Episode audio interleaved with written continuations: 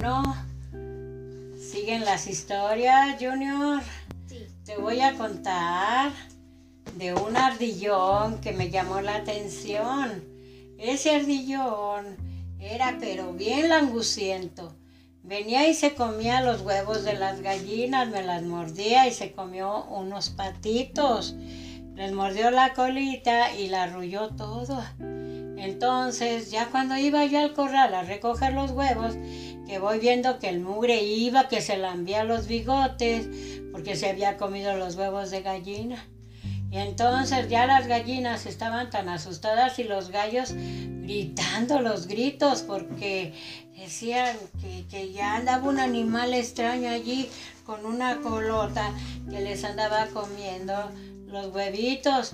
Entonces una vez no estaba la gallina echada también poniendo y que el mugre ardillón se les mete abajo y les estaba ruyendo los huevitos y luego le comía los pollos y bueno, me los asustaba. Y una vez estaba un lobo allí por el corral, paraba ese lobo y ya lo quería agarrar y lo correteó y lo correteó y lo correteó y lo hizo que se metiera de vuelta al hoyo. Pero el mugre ardillón ahí está sacando la cabeza, sacando la cabeza, sacando la cabeza y mirando para todos lados que no estuviera el lobo, que no estuvieran los perros, porque lo iban a hacer correr. Y él estaba tanteando que el lobo se quedara un ratito, cerrara los ojos para poder escaparse por otro lado y que se ve escapando por otro lado el mugre y corrió. Entonces que lo devise el lobo y que lo corretea y lo corretea y lo corretea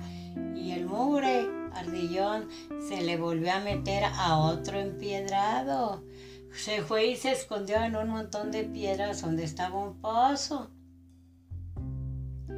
Entonces el lobo allí se estuvo hasta que se hizo de noche y a ver si salía el mugre, el, ardillón y estaban otros perros un montón.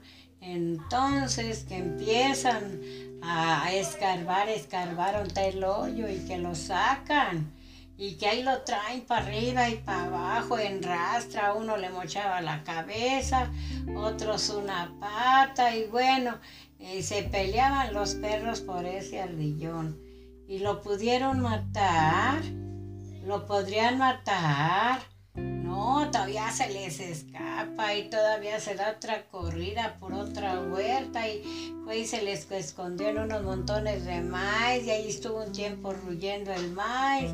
Y entonces hasta que no fue el dueño y levantó su maíz y dijo, ay, aquí anda un mugre ardillón y me está comiendo el maíz. Voy a ponerle una trampa y atrae mi perro que es muy veloz. Entonces trajo su perro que le decían el Zamora. El perro se llamaba el Zamorita. Entonces era pero bien listo que nomás estiraba una pata y agarraba de los hoyos adentro del hoyo, agarraba las ardillas y las ratas y los ratones y vas para afuera. Entonces traía su Zamora. Ya llegó y levantó los tercios y los tercios, ya anda el Zamorita buscando en todos los tercios hasta que por fin encuentran el ardillón y andaban otras ardillas más y ratas y entonces el Zamorita las agarraba y pum, las agarraba y pum, y las agarraba y pum, pum, pum, a puros pisotazos y a puros pisotazos, el Zamorita acabó con el ardillón. Y qué bonito que cantaron Victoria. Viva, viva, viva el Zamora, viva el Zamora que acabó con la plaga de aquí de esta milpa y colorín colorado de que esta historia de Rosita de Castilla se ha terminado.